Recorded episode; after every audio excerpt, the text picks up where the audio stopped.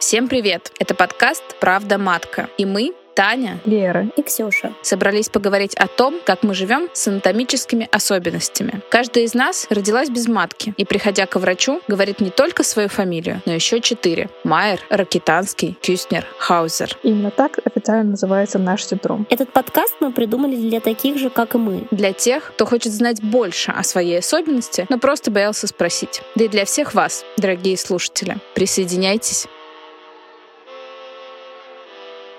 Всем привет, это снова мы, а, Таня, Лера и Ксюша. И сегодня мы хотим а, с вами поговорить о том, как мы в течение жизни встречаемся и взаимодействуем с врачами. Хорошие истории, плохие истории. А, мы попробуем собрать все. А, мы уверены, что нас слушают не только девчонки с МРХК, но и в том числе врачи, которым интересно расширить свой кругозор, да, что-то узнать больше про медицинскую этику, да, и просто люди, которые неравнодушны к вопросу, к заявленной теме, теме. Я напомню, что мы здесь обсуждаем в подкасте нашу жизнь с МРХК. Мы родились без маток, а, с коротким влагалищем, и говорим здесь много о том, как нам живется с этими анатомическими особенностями. И вот сегодня поговорим о том, как мы взаимодействуем с врачами. А мы тут уже обсудили между собой, да, что у нас есть такие три больших блока а, взаимодействия с врачами. Первые, мы встречаемся с врачами, когда нам ставят диагноз. Это отдельные зачастую кринжовые истории. Свои истории мы рассказали вам уже в предыдущих сериях нашего подкаста.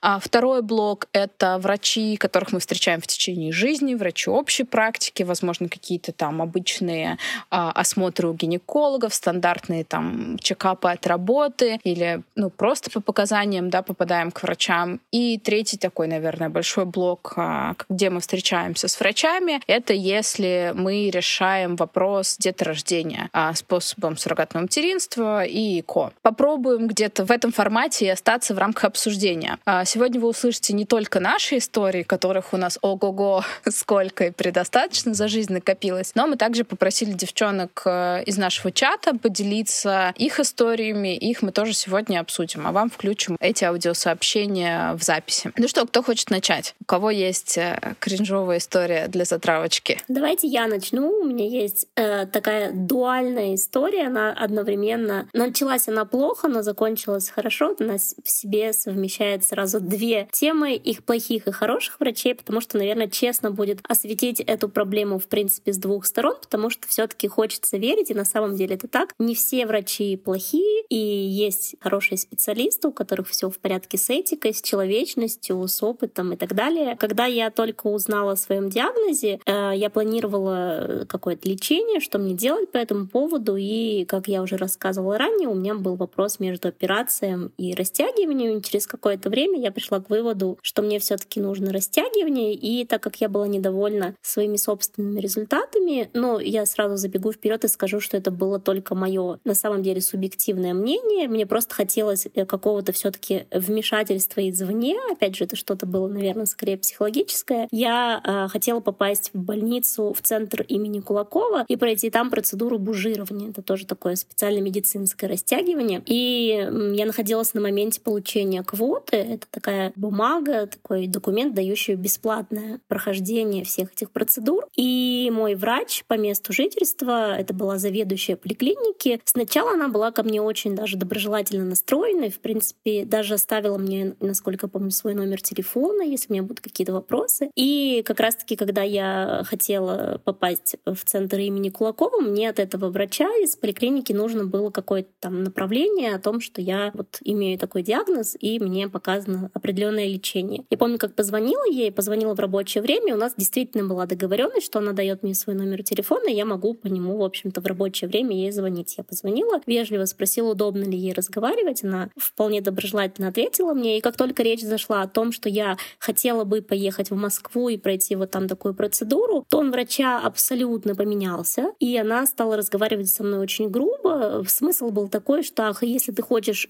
не доверяешь как бы врачам здесь, в родном твоем любимом Челябинске, ты хочешь э, такая вот отступница и поехать в Москву, тогда вообще больше мне не звони. Вот это было на самом деле, правда, так, очень по-детски. Э, прям вот дословно уже не помню, смысл был такой, да, что никакой ты справки от меня не получишь, вот хочешь, иди где, где хочешь и бери эту справку, и раз ты такая тварь неблагодарная, ну ладно, слово тварь неблагодарная дословно не звучало, но смысл был очень близкий, и слова тоже достаточно были, и тон достаточно резкий и грубый. В итоге я пошла, правда, к другому врачу, получила эту справку, как бы все, все обошлось малой крови, но, конечно, мне было неприятно, потому что, во-первых, сама эта процедура, да, бюрократическая, там все эти этапы получения квоты, и, в принципе, я не думаю, что это какой-то грех или правонарушение, да, выслушать несколько мнений, получить второе мнение и поехать, собственно, например, в ту больницу, которая на самом деле является более опытной в данном вопросе. Мы прекрасно понимаем, да, что есть там города, даже пусть там это областной центр, но наш случай достаточно редкий, все равно не так много больниц, и врачей могут, к сожалению, на этом специализироваться. Но э, зато в той, второй, вторая часть истории положительная. Я узнала в интернете, что мне нужно вот в центре Кулакова попасть к врачу. Ее зовут Елена Витальевна Уварова. Это детский гинеколог. И на тот момент я уже была, мне было там около 25 лет. То есть я, в принципе, по возрасту не подходила в это детское отделение. И я помню, что я даже не знала, как мне вообще попасть к ней на прием. И я сделала следующее. Я загуглила ее номер телефона в интернете, нашла номер телефона вот этого детского отделения. Ну, то есть, знаете, это выглядело как вот письмо на деревню дедушки. Я просто взяла, позвонила, и там кто-то взял трубку, я сказала, здравствуйте, можно Елену Витальевну? Честно, я даже не ждала, что кто-то позовет к телефону. Ее пригласили к телефону, она спросила, ну, кто это, по какому вопросу. Я таким дрожащим голосом там э, в трубку пропищала, что вот у меня МРХК, ну, потому что я очень волновалась. Я честно думала, что он даже выслушивать меня не будет. И она,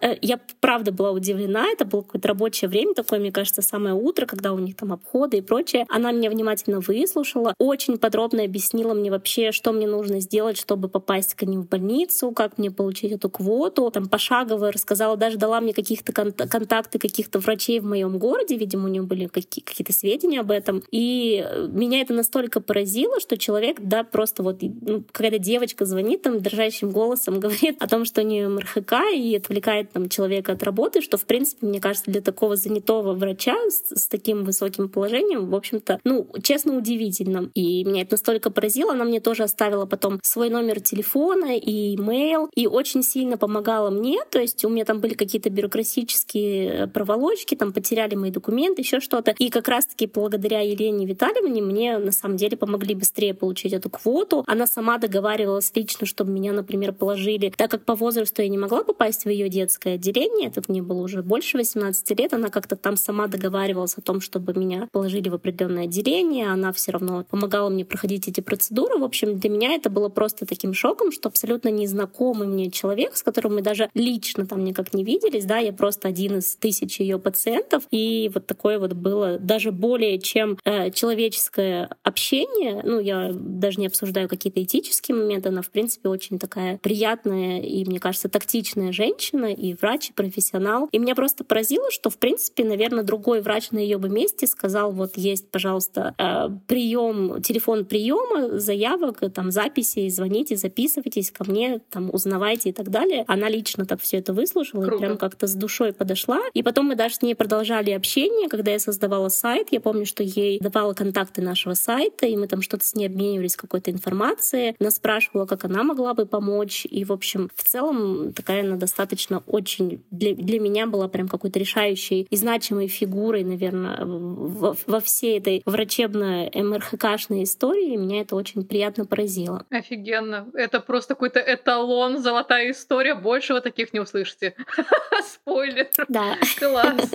Да, особенно на контрасте с началом этой истории, да, я была просто вообще... Да, как раз хотела вернуться, наверное, к, на... к началу и немножечко, наверное, эту историю разобрать, потому что, к сожалению, с такими историями мы встречаемся гораздо чаще, с непрошенными советами, с какой-то неадекватной реакцией, и хотелось бы, наверное, ее разобрать. Да, вот э, вообще, я так понимаю, исторически сложился, особенно в России, когда а, у нас немножечко неправильные роли а, распределены между пациентом и врачом. Глобально это касается не только гинекологов, но и вообще любой медицины, да, когда у нас а, врач это такой типа взрослый, а пациент mm-hmm. это такой ребенок, да, говно. и врач. Ну да, и отсюда как бы все ребенок. Да, все вытекающие, что типа врач обладает больше экспертизой, он имеет право поучать там э, пациента как ребенка, имеет право якобы, ну как как-то да там словесно некорректно изъясняться. И ну то есть вот это вот ощущение действительно детское, когда ты такой типа в защите, и тебя отчитывают от того, что ты тут вообще, э, не знаю, ведешь половую жизнь, и типа это уже у тебя воспринимается, да, с каким-то таким, ну типа наездом, когда тебя просто спрашивают. И из-за того, что вот мы находимся в неравных э, таких положениях, да, изначально вот поставленных в России, мне кажется, отсюда очень много вопросов. И в том числе, ну, точнее, какого-то недопонимания. Но это и вредит, вредит и врачам в том числе, потому что они, ну, не воспринимаются у нас как два равных взрослых, которые а, нужны для того, чтобы, ну, как бы реш... встретиться, решить проблему, да, да какую-то. Да, да, да, найти решение проблем. Возможно, это будет не решение в моменте, в рамках одного сеанса, значит, у вас это какой-то такой long-term, а, ну, такой длительный контракт, да, а, в течение которого вы общаетесь. Вот. Но а, для этого и существует в том числе наш подкаст, да, потому что мы о себе мало говорим, а врачи, соответственно, нас мало знают. Соответственно, они не слышат нашу сторону, да, как мы хотели бы, чтобы с нами общались. Какие у нас есть проблемы, какие у нас есть, ну, вот наши переживания. Поэтому мы здесь с вами сегодня собрались, и не только сегодня. И вообще вот это вот все обсуждаем. Хочется верить, что врачи, которые нас послушают, примут, примут это к вниманию, да, что, ну, они смогут более эмпатично там, возможно, с нами общаться, очень бы хотелось. Вот, и мы поломаем парадигму вот этого истории, типа там взрослого и ребенка, и хотя бы немножечко приблизимся, ну, вот э, к равным, к равным условиям. Я знаю, что есть классная, ну, вот они так, в принципе, о себе заявляют, клиника Фомина. У них есть сеть, и у них вот э, чуть ли не лозунг такой, что, типа, мы, вы придете к нам, и наша задача профессионально решить вашу проблему. Все, без осуждений, без лишних вопросов, без влезания там в вашу личную жизнь. Вы пришли, мы вам помогли. Все. Вот кажется, хочется, чтобы это было везде. Частные, государственные, абсолютно любые клиники, вот чтобы работали вот так. Работаем над этим. Э, часто врачи нам говорят, вы у меня такая первая, потому что те не первые, кто уже был, получили такой опыт, что больше никогда в жизни не возвращаются ни к каким врачам, когда у них МРХК. И, соответственно, э, они, да, как обосранные просто младенцы, и сами боятся лишний раз пойти и столкнуться с этим, и рассказать им еще раз про МРХК. И в итоге, да, случай, который был 15 лет назад, просто как бы распространилась уже репутация, и ты просто одинок и не ходишь вот просто дальше ни на обследование, никуда. А от этого, конечно, просто дикая жуть происходит и со здоровьем, потому что нам обследования обычные нужны, как и всем. Но просто никакого желания не хочется вообще туда идти. Давайте, чтобы далеко не уходить, обсудим вот эту фразу про «ты у меня такая первая». Кажется, слышала каждая девочка с МРХК, и э, кажется, каждой девочке это не нравится. У меня вот была история буквально две недели назад. Мне снова это сказали. Мне, которая активно mm-hmm. о себе заявляет, «А, если вбить мою фамилию в Ютубе, много что со мной есть. Я не стесняюсь того, что МРХК. И мне опять говорят, что ты у меня такая первая, во что, э, на что в ответ врачу я говорю следующую фразу. Я говорю, девушкам с МРХК не нравится, как правило, когда мы слышим вот эту фразу. Она нас сбивает с толку, мы не чувствуем себя в безопасности, и мы чувствуем себя да. Да, какими-то особенными, и мы не чувствуем того, что нам вы, как врачи, сможете предоставить компетентную помощь, потому что мы опять чувствуем себя одинокими. А у меня передо мной такая, типа, заведующая хорошей клиники. На что, э, что мне делает эта заведующая? Они уходят в защиту. Вместо того, чтобы принять мою обратную связь, которую я абсолютно человеческими словами говорю им как рекомендацию, ни с наездом, ни в коем коем случае. А это звучит, ну, как не крик о помощи в том числе, да, а какая-то, ну... ну как сейчас это прозвучало, Ну, да. это, это просьба. Ну, это правда, вот у нас идет диалог. И они уходят в такую защиту, в такие когти, и начинают мне как бы, ну, типа, пытаться чего-то говорить. На что я, опять же, их как взрослый успокаиваю и объясняю Боже. им о том, что, о том, что, дорогие мои, я не хочу вас обидеть. Моя задача, ну вот, донести вам эту информацию. Я хочу, чтобы вы ее приняли к сведению, работали дальше, ну как бы вот так. И, блин, это опять какой-то кринж. И вот в следующий раз опять не хочется ничего говорить. Ну, типа, тебя а просто А, а что она тебе ответила? Какие-то ты помнишь? Я честно, я честно не помню, ну, какую-то конкретную фразу, да, но это точно воспринималось как защита. Ой, а угу. что это? А я там, да я у меня столько опыта. А, а зачем? А, ну, короче, вот какой-то, вот, ну, немножечко какое-то ну, кудахтание у меня вот ощущение, типа, было от этого. Чего вообще бы не хотелось? Хотелось бы мне услышать в ответ на то, что, ну, вот я и сказала, да, там попросила эту просьбу услышать, окей, мы вас, ну, мы тебя услышали, да, мы вас услышали, ну, типа, большое спасибо, там, ну, условно, что о себе рассказываете.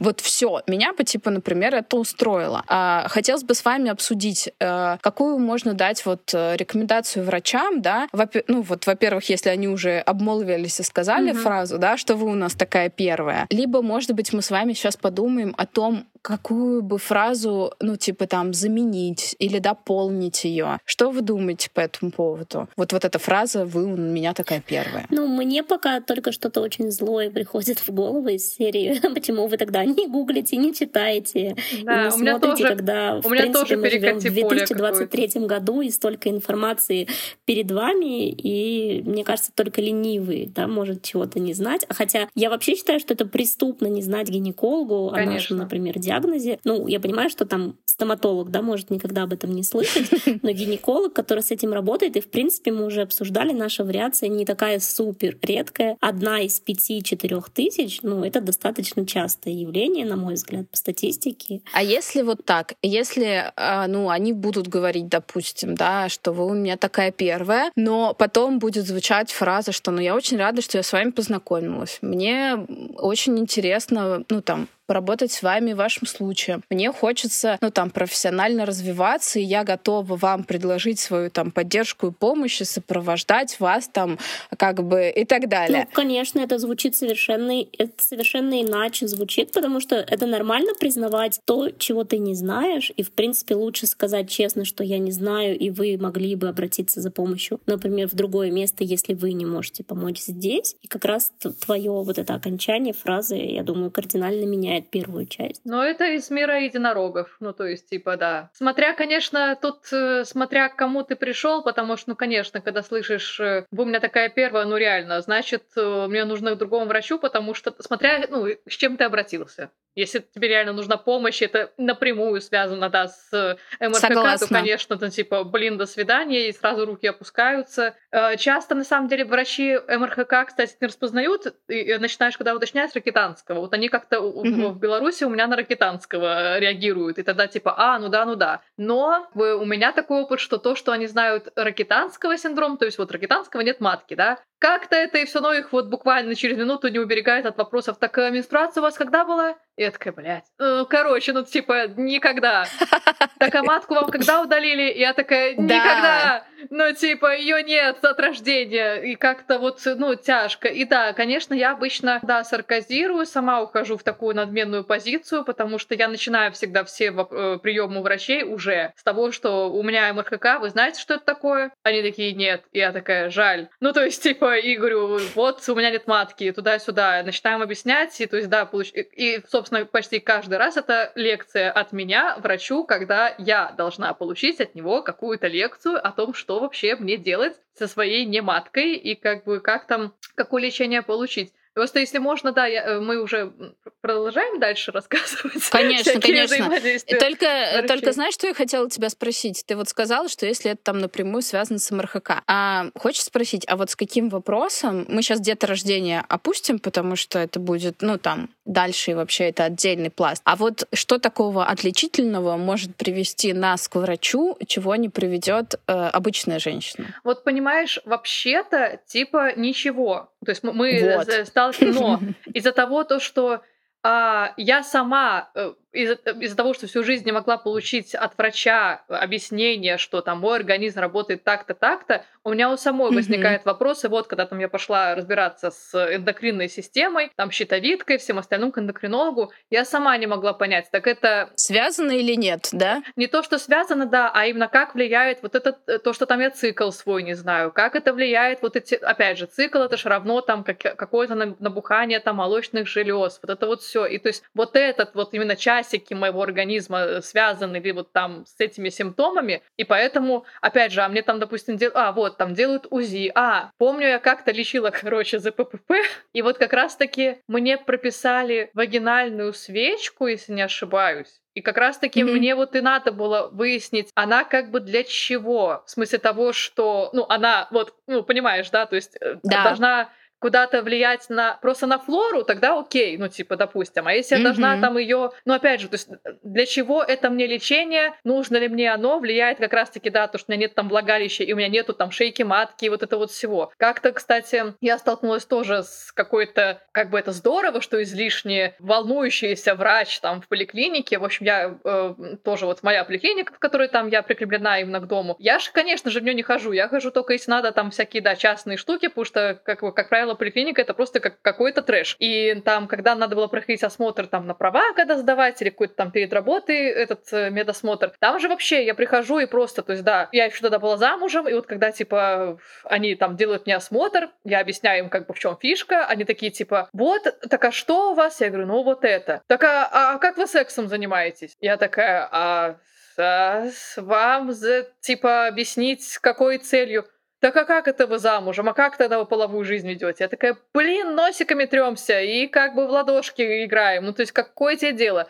Опять же, а если мы, ну, то есть обсуждаем вот контекст, что это может влиять. То есть и врачи задают вопросы, когда ты не понимаешь, ты сейчас интересуешься с целью, потому что ты бестактичный ублюдок, извините, или типа, ну, или тебе надо это, опять же, там, ведешь это половую жизнь, потому что я интересуюсь, потому что там важно, вот, да, там, это, это с чем-то связано. Но часто это просто какой-то интерес. Ну так и вот. А можно быструю, быструю ремарку, пока ты не пошла дальше? Вот я считаю, что, ну вот, вот это важно, да, тоже разграничивать, что ты сказала, я просто токсичный ублюдок, или я просто просто интересуюсь. Но здесь хочется вернуть ответственность, что здесь ответственность с двух сторон. И с врача, и с твоей стороны. Ты к нему пришел, веди диалог, ты можешь спросить. Ну, типа, да, вот мы да. зачастую, да, там обижаемся с вами на врачей из-за их там некомпетентности, странных вопросов. Но ты же можешь в моменте спросить, ну, типа, а для чего вам эта информация? Хорошо, давайте я вам там, типа, объясню. Или давайте я отвечу, если вы мне объясните, зачем. Если тебе врач компетентно говорит, да, там о том, что вот у меня тоже было, э, мне там выяснили на каком-то осмотре, что у меня что-то не так там с микрофлорой влагалища. Я говорю, а у меня это вообще может быть? А мне врач честно говорит, а я не знаю. А давай попробуем. И типа я пропила uh-huh. там какой-то курс, чего-то тоже, у меня были какие-то там вагинальные свечи, и ничего не произошло. И мы такие с ней, ну, значит, короче, вот так вот.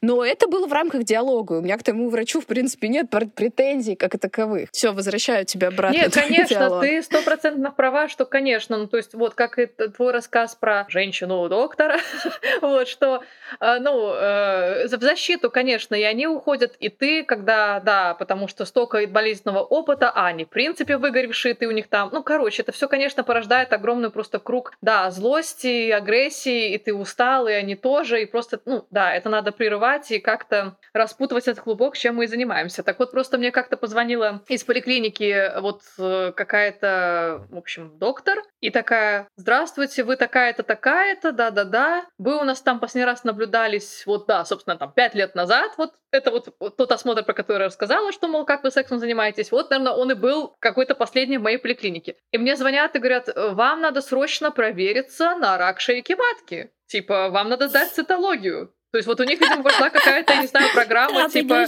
Но у меня нет матки. Да, и вот дальше вот пошла просто, да, какая-то вообще непонятка. Я говорю, это, наверное, какая-то ошибка, потому что если у вас помечен мой предыдущий какой-то осмотр, там написано, что у меня МРХК, у меня нет матки. У нее эррор такой, типа загрузка, и я такая, ну, и поэтому, наверное, это не ко мне. Нет, так вам нужно сдать цитологию. Я говорю, на предмет чего? Они говорят, О, я еще раз объясняю, у меня вот это, ну, МРХК. И они такие, вы понимаете, что в вашей ситуации вам с такой патологией нужно срочно сдавать, типа, цитологию? Я говорю, на какой хер? Ну, типа, не, не нужно. Я опять объясняю, у меня нету шейки матки, и у меня не может быть рака шейки матки. Я говорю, могу УЗИ вам молочных, как бы, желез создать. Нет, ну, типа, нет, вот, и вот это вот опять, да, что меня лично, да, обижает, триггерит и оскорбляет, и я сразу тоже агрессирую, вот это вот в вашем состоянии, при вашей ситуации вы вот, ну, блин, дефект сраный. То есть это прям вот это вот... А и концентрация тоже... на нем. Ну, типа, да. делают тебе особый акцент на этом. Конечно. А ты, а ты всю жизнь борешься. Вообще? Ты всю жизнь борешься за то, что ты нормальный, особенно если ты, типа, ну, уже пережил подростковый период и все кошмары его, о которых мы говорили раньше, и ты типа приходишь такой, как будто бы хочешь просто там какой-нибудь обычный осмотр или что-нибудь, и ну, не говорите там каких-то особенностях, хотя все равно окунают в это и типа говорят особенный, да, особенный, особенный, твоя ситуация, ну типа вот это все, и ну не хочется быть э, этим особенным и, снова. Ну и вот и тот разговор меня, ну, а, боже, а еще был прикол, что это тоже вообще-то было дневное время, я вообще-то была на своей тренировке, и как-то мне вообще тоже не прикол было на весь зал говорить «влагалище», у меня нет влагалища, ну то есть типа отстань, не матки.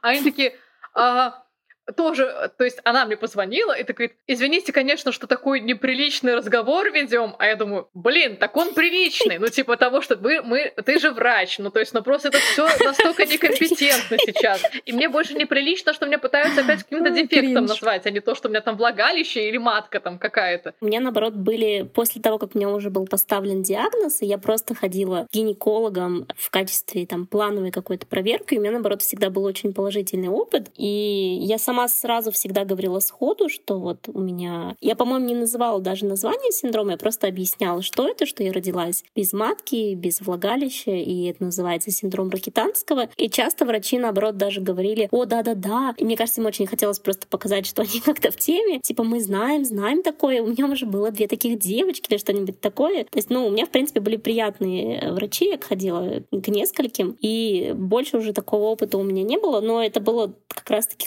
я сама, в принципе, приняла этот диагноз и все о нем знала и ходила просто за какими-то стандартными вещами из серии там сдать какие-то гормоны, посмотреть, сделать УЗИ, проверить, все ли у меня в порядке. То есть каких-то особых, э, особой помощи мне не требовалось, но, в общем-то, у меня был положительного. Классно. А еще хотел, знаете, что с вами обсудить? Э, меня на подкасте на одном тоже я как-то рассказывала историю и рассказывала историю про взаимодействие с гинекологом, который а, мне, а, ну, типа, снова сделал круглые глаза на МРХК. И пока я шла на кресло, я заметила, что она гуглит э, этот диагноз. А как вы относитесь вот к этой ситуации, когда врач не знает и вас, ну, как бы спрашивает, и вы ему объясняете? Это хорошо или плохо? Мы вот э, поспорили. Да, хочется узнать ваше мнение. Но нет, конечно, это адекватно, круто и намного лучше, чем сказать, конечно, да, я все знаю, а потом засунуть в тебя там дилда. Ну, то есть, что, да, или, прописать там какую-нибудь, да, там, при, менструа... там, при менструации что-нибудь, какую-нибудь таблеточку, не знаю. Ну, я всегда сужу со своей колокольни, например, я работаю преподавателем, и мне, в принципе, не стыдно признаться, что я могу каких-то вещей не знать, да, но, э, наверное, для меня, опять же, есть градация вещей, которых я могу не знать, а которых нет. Да, я могу не знать какое-нибудь там узкоспецифическое слово, не знаю, там какая-нибудь задвижка, э, гайка там или что-нибудь типа такого. Но, в принципе, наверное, мне было бы как преподавателю стыдно не знать там, что такое артикль, да, или еще что-то. Поэтому лично, если мы все-таки говорим про наш, э, про нашу вариацию, то, наверное, мне кажется, гинекологу все-таки странно об этом не знать, потому что у меня лучшая подруга гинеколог, и я помню, что когда он, она училась в университете, я как-то приходила к ней в гости, гости и видела у нее учебник по гинекологии, и там на последней странице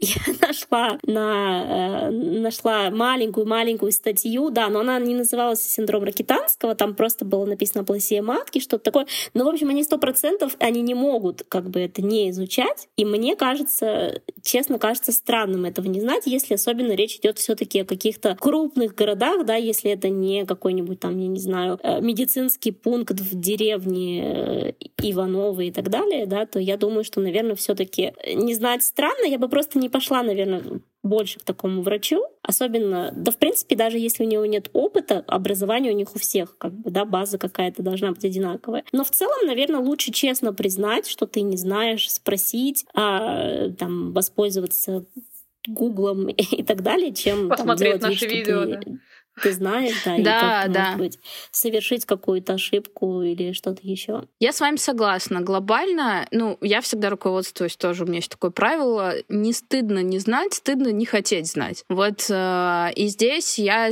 ну, соглашусь, что пусть лучше гуглят. Для меня это до сих пор остается странным. Ксюш, как ты правильно сказала, что врач-гинеколог, кто тебя там типа смотрит на кресле, у кого вот эта надпись висит на э, кабинете гинеколога, психолог. Они этого не знают искренне, но мне вот 32 будет в этом году, а я продолжаю встречать таких людей, которые там типа не знают или плохо знают, или вы у меня первая, и вот это вот все. Поэтому хотелось бы нашим девчонкам передать, не очаровывайтесь заранее. Если вы не готовы, ну вот так вот сходу вот к этому всему, э, ну тогда спрашивайте у нас рекомендации, ходите точно только к тем, кто это знает. Э, мне кажется, мы уже можем собрать такую коллекцию фамилий, кто-то, кто кого, да, кого мы точно... Да, да, да, да, кого, кого мы точно просветили, да, там в рамках города, э, наверное, у нас уже наработалась какая-то база, но тем не менее, ну, знаете, да, гинекологи, они тоже имеют свойство э, появляться новые, да, там выпускаться из вузов, поэтому это, к сожалению, или, ну, скорее, к сожалению, наша данность, да. Конечно, это всегда маркер, когда, типа, вот, э, слышишь, что не знаешь, ну, не знает врач, ты такой, окей. Просто это даже удивительно, просто вот, а, в «Докторе Хаусе» и в «Клинике» в сериалах это упоминалось. Ну, то есть даже ну, да. настолько. Э, в Хаусе была серия вот как раз про интерсекс-вариацию, где девушка была по кариотипу типа мужчина, и у нее были яички. Угу. А в клинике полная там была... чувствительность да... к андрогенам. Не полная чувствительность к андрогенам. Угу. Вот. И... А в клинике была, помню, фраза, да, стоят ординаторы, и типа там тоже шутят про вагины или что. И типа, и там ее поправляет вот Элиот, типа, вообще-то у нее синдром Ракитанского, у нее нет вагины. И я такая, боже мой! Ну, то есть, типа, даже, даже, ну, не обязательно, как бы, вот опять же, обыватели, пожалуйста, будьте это, внимательнее, смотрите сериальчики, блин. Ну, у меня на самом деле однажды был случай, я ходила на УЗИ, но это точно было не гинекологическое УЗИ, не могу вспомнить, по-моему, УЗИ грудных э, молочных желез, по-моему. И врач, э, когда я сказала, что у меня вот такой э, синдром, синдром. Был молодой мужчина, и он сказал, ого, как интересно, а я про такое только в учебниках видел. Ну, и, в принципе, это, конечно, было немножко странненько, но, с другой стороны, хотя бы вот он, там, не знаю, признал, что он об этом не знал, и хотя бы только слышал. Ну, и меня просто удивило, что вот он даже не гинеколог, и он хотя бы там в учебниках своих где-то что-то читал и слышал. Ну, в общем, ну, у него была такая реакция, что типа, вау, как uh-huh. круто увидеть это вживую, знаете. но это не было с каким-то плохим посылом, то есть я не почувствовала почувствовала какую-то обиду. Да, ты как будто рассказываешь, э, ну, больше позитивных у тебя вибраций от этой истории. Ну да, это было смешно, потому что он, правда, как-то так... Э, он потом даже, мне кажется, смутился от сам своей реакции немного, но в целом она была такая достаточно доброжелательная, просто немного, возможно, конечно, не самая этичная, но, в принципе, меня не обидела. Но вот даже, даже он, будучи не гинекологом, тоже где-то там что-то читал и слышал, и мне тогда вопросики гинекологам. Гинекологам.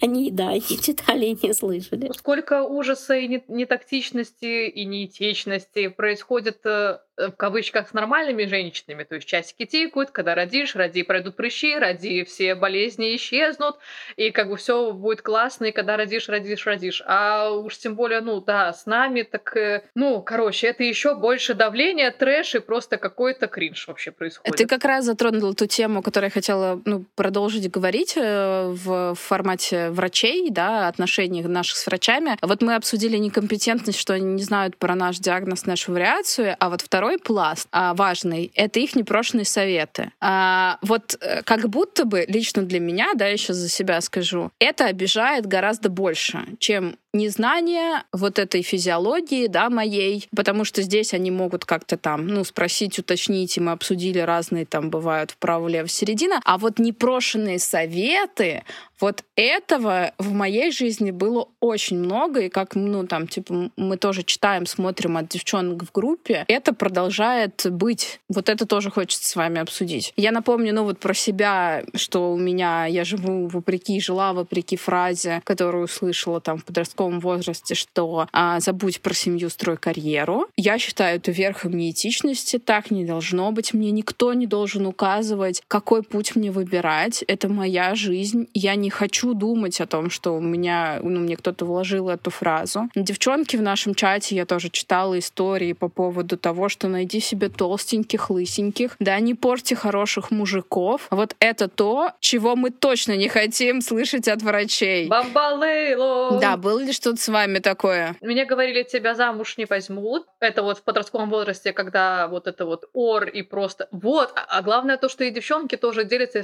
что, э, почему ор на нас реально орут. Ну, то есть мало того, что ты в позиции вот этого обкаканного ребенка, а мы еще сами тогда были дети, именно когда там все с диагнозами ходим, то есть да, ты не знаешь, куда идти, что делать, и поэтому ты, типа, уже всех бесишь. Ну, то есть вот по определению, что это такое, типа, я не понимаю, что со мной, не понимаю вообще, куда там эту карточку, или не карточку, или бумажку. И да, и на тебя вот начинает просто еще испускать вот это раздражение, но уже под соусом, да, что ты тут стоишь? Да, вот, ну, меня, конечно, тоже все это просто флешбеки адские, вот это вот, у тебя детей не будет, что, иди туда-сюда, ты половую жизнь не будешь вести, кому ты вообще там такая нужна, надо хоть как-то тебе там устроить, чтобы партнеру было куда там, чего, ну то есть, боже. И ну да, как вы сексом занимаетесь, это тоже как бы отдельно до того, что типа, ну как бы, как хотим, а что, почему вы спрашиваете. И нет, вот эти, да, их просто прогнозы, это ужасно. И стигма, что да, ты там такая-то или не какая-то,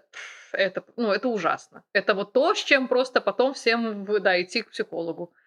А ты, Ксюша, И то, что как? Ксюша говорила, да. Да. Ксю, Ксю, Ксюша рассказывала нам уже, что, а, ну, ей вообще сказали, да, что делать, будь, будешь делать операцию, когда будет муж у тебя. Да, когда выйдешь замуж. То есть, но это, кстати, не, един, не единственный случай. Я вот сколько работала с другими девочками, всегда это преподносится так, что приходи к нам, когда ты там выйдешь замуж или встретишь какого-то парня.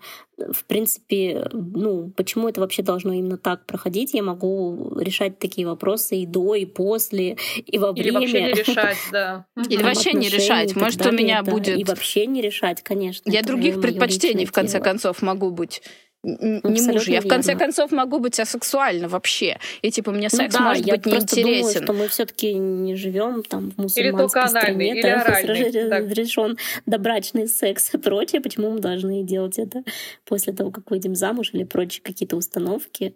Такое очень часто встречается, и это прям вообще не единичная история, это скорее даже большинство из таких историй именно вот про замужество. И про то, что не говори мужу, это тоже у меня лично такого опыта не было, но столько таких было и даже ваши рассказы, и то, тоже я читала рассказы других девочек, что только ради бога не говори мужу, а, там вплоть до, я не знаю, кто-то даже советовал имитировать беременность. Я вообще не представляю, как можно, живя с мужем, имитировать от него беременность беременность. Ну, это просто какой-то трэш, но это реально советуют врачи. Еще, кстати, я вспомнила историю, тоже не моя. Кто-то из девочек рассказывал, как гинеколог сказала, что да, а зачем ты предохраняешься? Вообще-то при МРХК, типа, ты не можешь заразиться ЗПП, что, в принципе, в корне, ну, это даже мне понятно, хотя я и не гинеколог, да, что это просто через слизистый как бы передается, но врач распространяет такую информацию, ну, то есть человек же может поверить врачу, да, вот мне врач сказал, не предохраняйся, окей,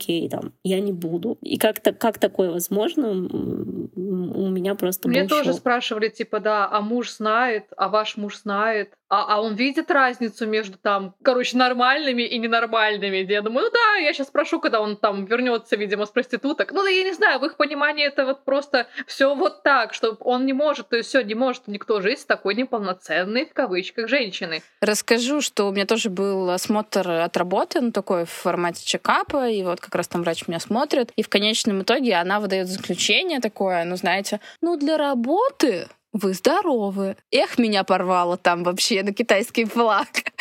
И я такая, в см... ну, типа, и я ей выдала, в смысле для работы, а для жизни. Ну, короче, зачитала ей там лекцию. Поэтому, ну, как-то, наверное, хочется подытожить наш этот пласт разговоров и сказать, дорогие Мы врачи, дорогие врачи, если вы считаете, что вы вправе давать нам советы, как нам жить эту жизнь с нашим вариацией, с нашим э, синдромом, диагнозом, назовите как угодно, это не так. Только нам решать, как нам жить эту жизнь, какого мужчину выбирать, как вести половую жизнь, а для чего мы пригодны, для работы или для жизни в целом. Пожалуйста, даже если вы считаете, что вы советуете нам свои советы из благих побуждений, оставьте свои советы при себе. Если вам очень хочется высказаться, этого делать не нужно. Пожалуйста, отвечайте отвечаете на наши вопросы. Наш запрос изначальный, ради которого мы к вам пришли, мы к вам пришли за услугу, услугой медицинской помощи. Не за психологической помощью, не за советами как гадалкам. Этого не нужно мы правда хотим от вас компетентной профессиональной медицинской помощи. Вот. А сейчас... Аплодисменты. Yeah. А сейчас хочется еще поговорить про истории, которые нам прислали девчонки из, из нашего чата. А, большое им за это спасибо. И вот Валя поделилась э, с нами историей, которую мы сейчас для вас включим. Мы ее включили. Ла-ла-ла, история. Та-та-та. моим первым врачом была детский гинеколог женской консультации, который поставила мне диагноз. Мне очень повезло в том плане, что она уже сталкивалась с этим диагнозом, и, по сути, с первого раза она предположила верно. Единственное, что я об этом узнала только через год. Эм, родители мне сразу не сказали. А, я наблюдалась у нее и до 18 лет, и позже, то есть где-то, наверное, до 22-23 лет. Все было хорошо. Единственное, что для меня, конечно, визиты всегда были стрессом, и она очень своеобразно меня успокаивала. То есть она меня успокаивала так. Ну вот люди рождаются без ноги, без руки, а ты вот такая родилась. Поэтому каждый раз перед визитом к ней а, я выпивала валерьянку и вот уже там, собравшись, тогда шла.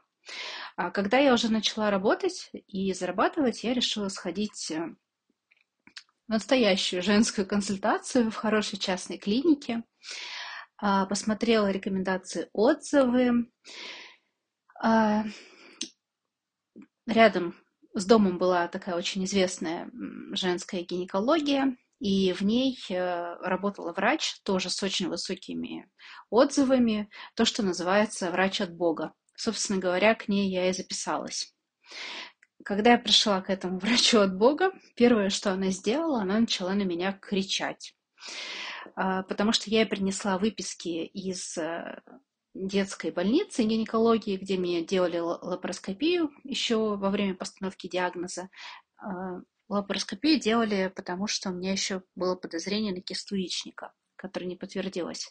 В общем, она прочитала эти заключения, начала на меня кричать, э, типа, кто так пишет, что это вообще значит. Возможно, она не сталкивалась никогда раньше с нашим диагнозом. Я уже точно этот момент не помню. Потом она повела меня на УЗИ, э, сидела рядом с врачом, который делал УЗИ, э, все говорила ему, как нужно записывать. То есть э, досконально, в принципе, все изучала. Ну, окей, поставим ей за это плюсик. А дальше началось интересное. После УЗИ мы вернулись к ней в кабинет. Она меня еще раз посмотрела, после чего задала мне такой вопрос. А состоятельные ли у меня родители или есть ли у меня состоятельный муж? А, я сказала, что нет, я сама работаю, сама зарабатываю. А, после этого она мне начала рассказывать историю, что для меня очень хорошим вариантом было бы а, выйти замуж за мужчину с ребенком. И ее подруга недавно обратилась в брачное агентство, и все у нее теперь прекрасно.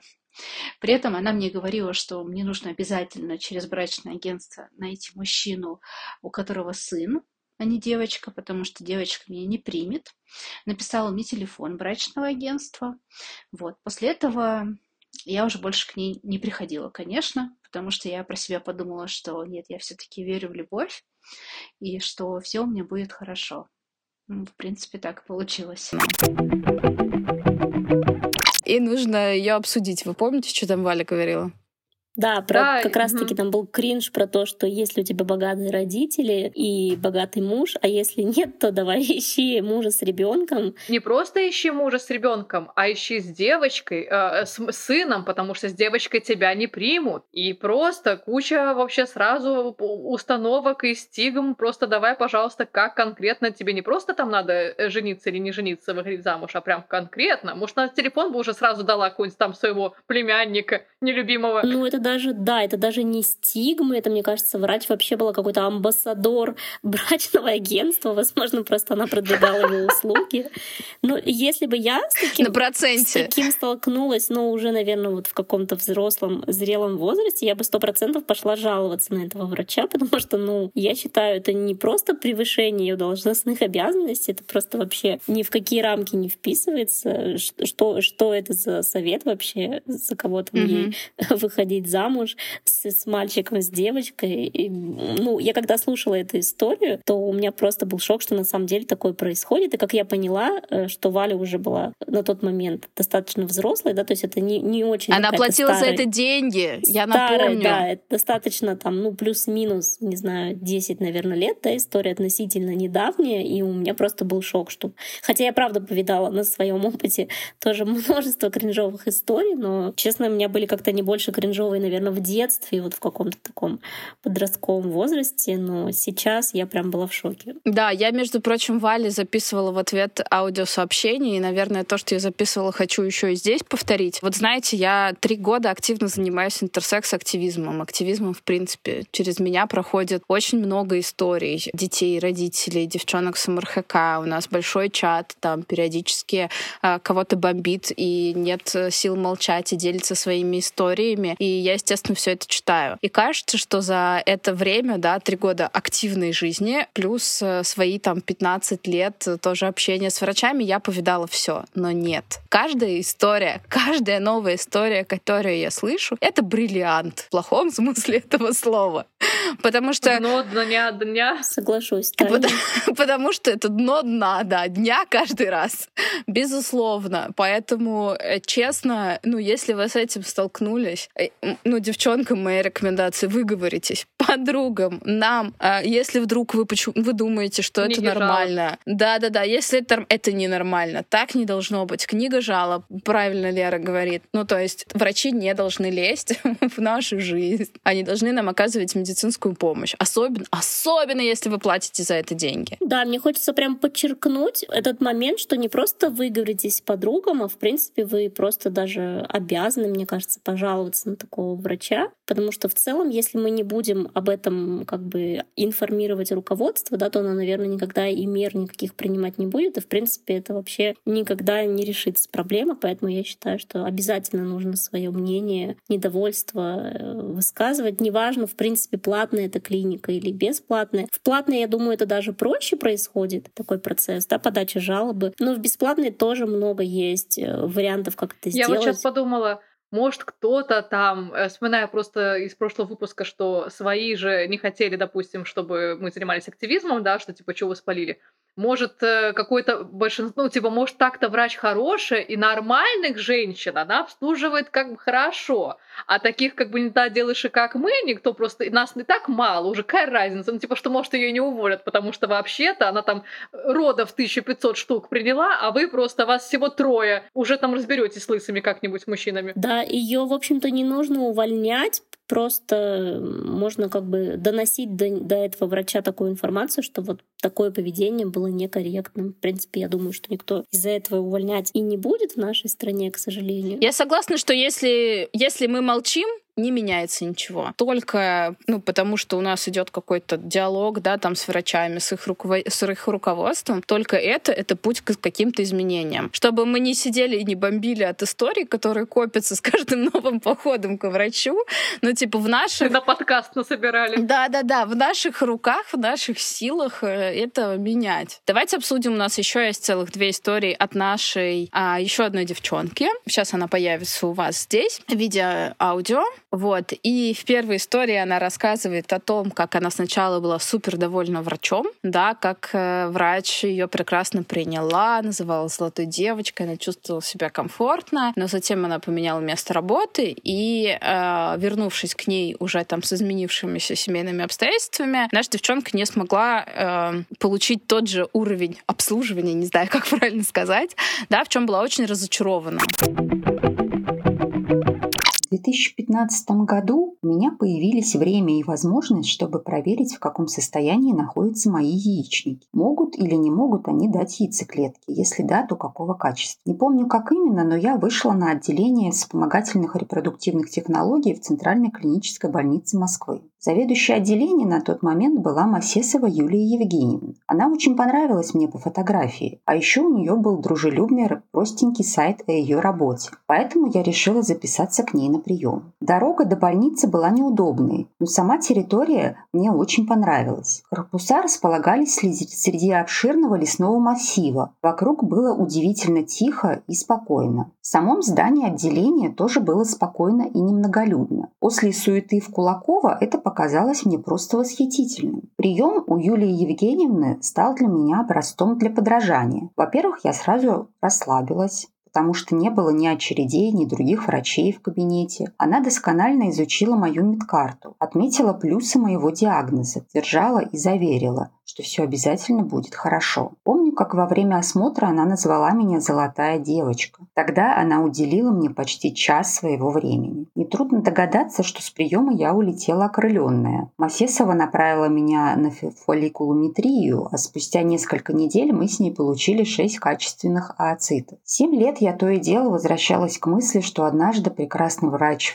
Масесова Юлия Евгеньевна сделает меня мамой. Как-то зайдя на ее сайт, я узнала, что из ЦКБ она ушла в частную клинику НЖС. Это не остановило меня. Ничего, подумала я, перевезу клетки в НЖС и сделаю протокол там. В прошлом году я вышла замуж. Почти сразу записалась на прием к Масесовой. Она принимала только в будни до трех часов, поэтому мне пришлось взять отпуск на этот день. Я пришла с большой надеждой, но сходу меня будто облили холодной водой. Я уже брала у вас клетки? М-м, Хотите у меня же делать эко? Я неуверенно согласилась. Осмотр был коротким, сухим. А когда она посмотрела на спермограмму мужа, то сообщила, что она плохая. Если ситуация не улучшится, то ничего не получится. Все это было сказано холодным тоном. Рекомендации давала короткие. Я ничего не успела записать. Переспрашивать не получалось. Врач говорил надменно и быстро. Ее лицо было похоже на лицо безэмоционального робота. Говорят, люди не меняются. Мы просто лучше их узнаем. Но эта история показала мне, как быстро может поменяться и не в лучшую сторону врач, набравшийся опыт. На ресепшене мне сказали, что у Масесовой не бывает свободного времени, и записываться к ней надо за несколько месяцев вперед. Но я поняла, что ради такого приема не буду каждый раз брать отпуск и решилась перейти к другому врачу в этой же клинике. Мой новый врач однозначно внимательнее и отзывчивее Масесовой, но это уже совсем другая история. Желаю всем найти своего врача и стать счастливыми. Спасибо, что дослушали до конца.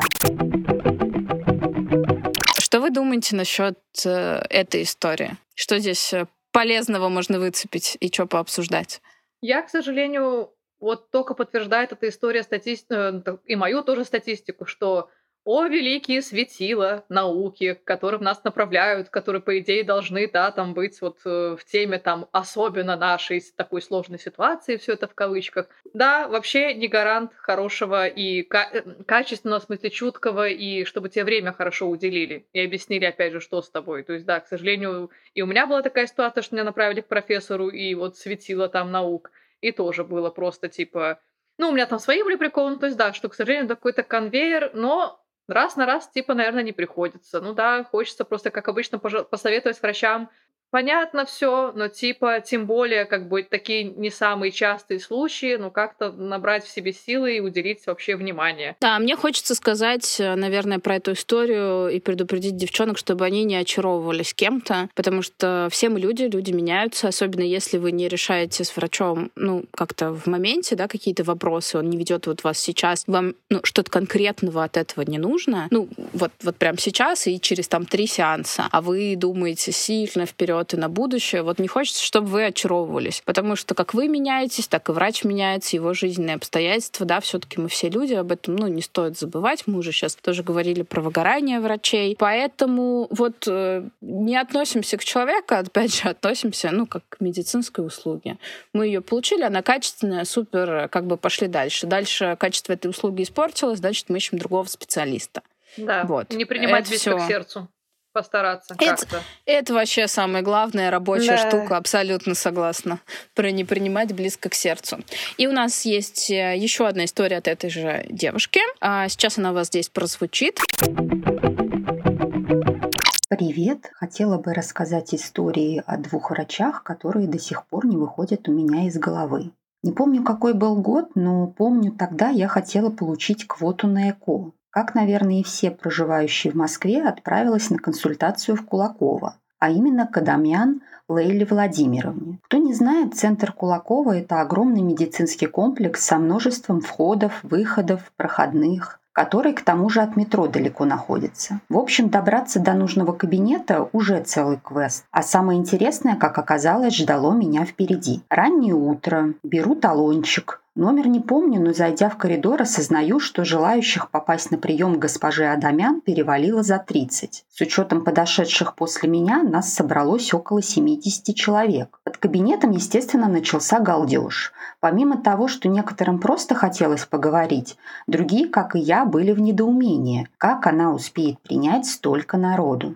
Это же каждого посмотреть нужно, хотя бы взглянуть на историю болезни, сделать выводы. Не помню, как скоро, но точно не сразу, мы еще томительно ожидали начала ее рабочего дня, профессор Адамян вплыла в свой кабинет в окружении группы со всех молодых врачей, по всей видимости, ее студентов или помощников. Далее нас стали запускать группами. Там же при всех студентах и других пациентках нужно было раздеться и лечь на кресло. У заходящих на происходящее была реакция разная. То кто-то смеялся, кто-то плакал, кто-то пытался задать вопросы. Тут же переговаривались врачи, все суетятся, торопятся. Госпожа Адамян проводила мгновенные осмотры, а заключение писала и вовсе не она. В общем, я не успела понять, как оказалась за дверью. Красная от стыда, растерянная и шокированная. Со всеми раздеваниями и передвижениями этот прием занял не более пяти минут. Ответа на свои вопросы я, конечно, не получила. Весь каламбур, случившийся со мной, попытались было объяснить тем, что она вроде как работает через лечащего врача пациента, а на этих конвейерных консультациях просто решает, брать пациентку на операцию или нет. Я слабо представляю, как можно доверить изучение анамнеза другому врачу, а потом сразу приступить к операции. Но даже если так, то почему не разместить об этом правдивую правдивую информацию, чтобы люди понимали, прием какого формата их ждет. Многие ведь издалека едут, тратятся на дорогу, ожидая получить подробные ответы на свои вопросы. А по, по итогу остаются ни с чем. Получается, за счет неосведомленности простых людей и за их же деньги она обучает своих студентов. Кому понравится такое отношение? По итогу после этого случая к топовым врачам я больше не хожу. Стараюсь выбирать середнячка, который еще не успел обзавестись короной на голове,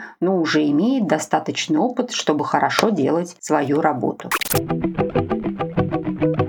Вот, и эта история да, важна тем, что здесь называется, и мы специально это не запикали, не врача, не центр, куда обращалась э, наша девушка. Кулакова — это вообще центр, про который я очень много слышала, но у меня вот в жизни не было, не было истории, что я к ним обращалась. А при этом, наверное, хочется их отметить. Они, ну, устах. Очень многие девочки из нашего чата в этот центр обращались, и у многих очень позитивный опыт, положительный. Они действительно там получали помощь. И центр Кулакова — это это, ну, наверное, такая все-таки кладезь, основная информации и компетентности относительно нашей вариации. И если вы точно хотите найти, вот не хотите там наугад ходить каким-то непроверенным врачам, вам точно в центр Кулакова. Дальше к вопросу врача нужно смотреть, какой у вас запрос. Запросы с э, нашей вариацией бывают они разные.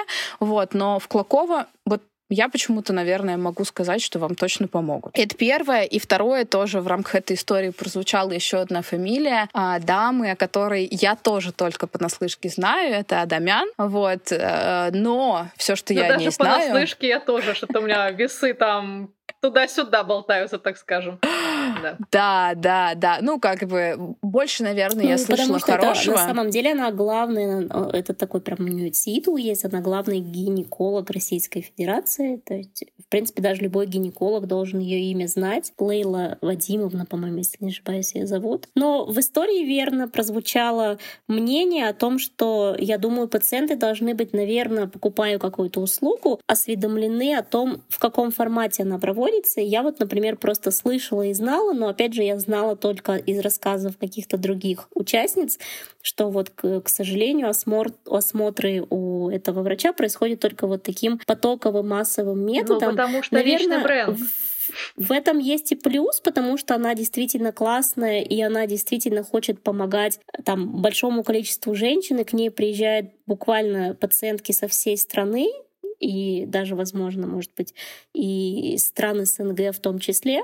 То есть действительно, если бы она принимала там по 2-3 человека в день, да, ну просто не было бы возможности там годами, наверное, к ней попасть. Но я считаю, что, наверное, это просто недоработка центра. Возможно, когда ты записываешься, да, тебе должны в колл-центре как бы а, рассказать, в каком формате проходит это обследование и, соответственно, согласен ты или нет.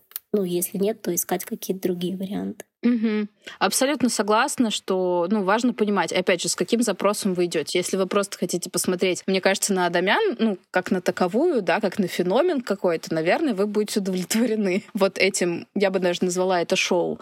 Если вы хотите что-то более точное, ну, то есть свою какую-то потребность, ну, там, закрыть, наверное, это все таки ну, не тот Конечно, человек... Конечно, нет, да, там даже невозможно э, просто задать вопрос и там да, поэтому потоково. вам нужно искать другого специалиста. Вот. Еще раз поблагодарим наших девчонок за то, что прислали нам истории, не побоялись их рассказать. Э, респект. Мы вообще рады любой обратной связи. Пишите комментарии, пишите нам в личку.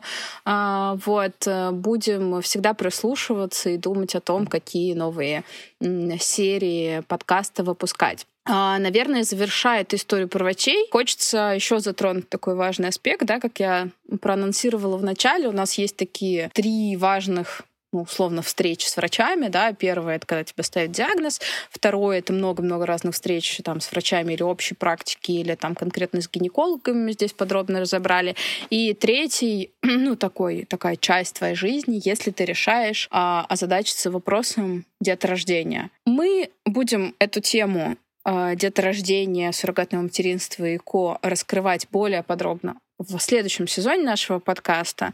Но здесь в рамках разговора с врачами э, хочется, наверное, сказать, что раз вы идете э, в деторождение, вот здесь вам точно нужен один специалист, который точно ну, будет знать э, про ваш диагноз. Возможно, это он там не знает досконально про МРХК, потому что это, в этом и нет необходимости, но вам точно нужен репродуктолог, который компетентный, понимает, как забрать, если мы говорим про ЭКО, да, как забрать у вас необходимые клетки, клетки, вот, и что дальше с ними делать. Поэтому здесь, опять же, нет какого-то там единого правила, как выбрать этого врача. А, зависит от того, в каком вы городе. Да, сейчас вы замораживаете только свои яйцеклетки, или у вас есть партнер, с которым вы уже готовы создавать эмбрионов. Это тоже зависит. Как его выбрать, э, девчонки, ну, здесь как будто бы все стандарт.